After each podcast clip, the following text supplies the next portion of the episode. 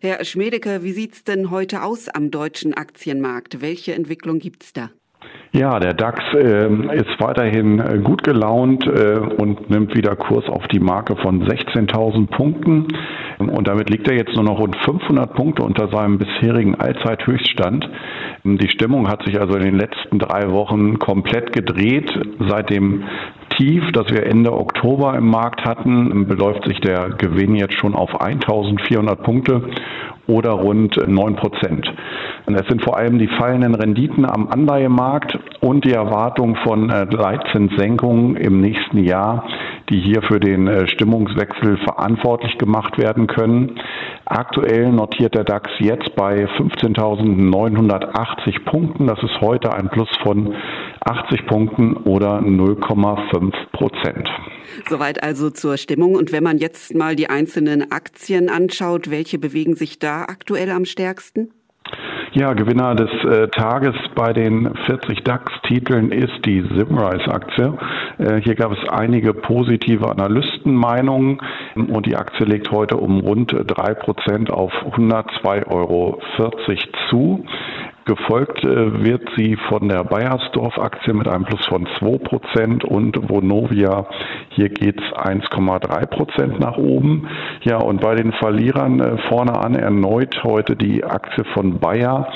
Die war ja äh, aufgrund von zwei wirklich schlechten Nachrichten vom Wochenende am Montag massiv abgestürzt.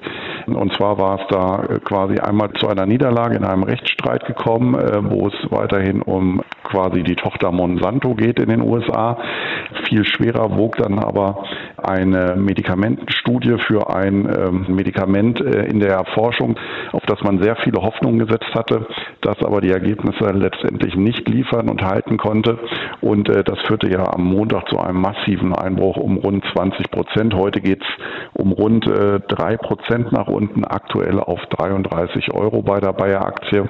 Ja, die anderen Verlierer sind da eher begrenzt äh, in ihren Verlusten. Merck äh, verliert 1,1 Prozent und äh, die Porsche Holding 0,8 Prozent aktuelle Minus. Soweit also der Blick auf den deutschen Aktienmarkt. Und wenn man sich das jetzt mal äh, mit den anderen wichtigen Finanzmärkten anschaut, äh, wie sieht da die Entwicklung aus? Ja, in den US-amerikanischen Aktienmärkten äh, sieht es ziemlich ähnlich aus, was die Gesamtentwicklung der letzten drei, vier Wochen angeht.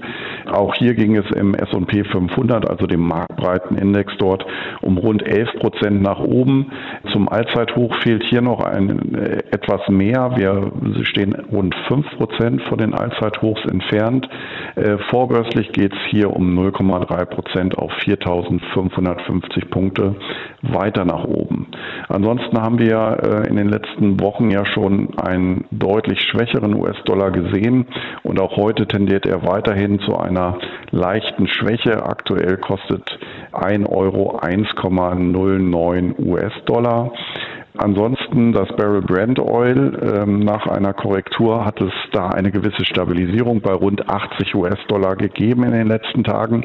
Im heutigen US-Handel geht es allerdings schon wieder um dreieinhalb Prozent äh, abwärts auf 79,50 Dollar. Und ja, ein letzter Blick noch auf die Feinunze Gold.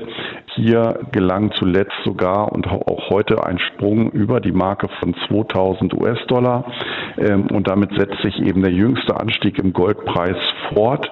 Die bisherigen Allzeithöchststände lagen allerdings bei 2080 US-Dollar und äh, dürften weiterhin eine Hürde auf dem weiteren Weg nach oben sein.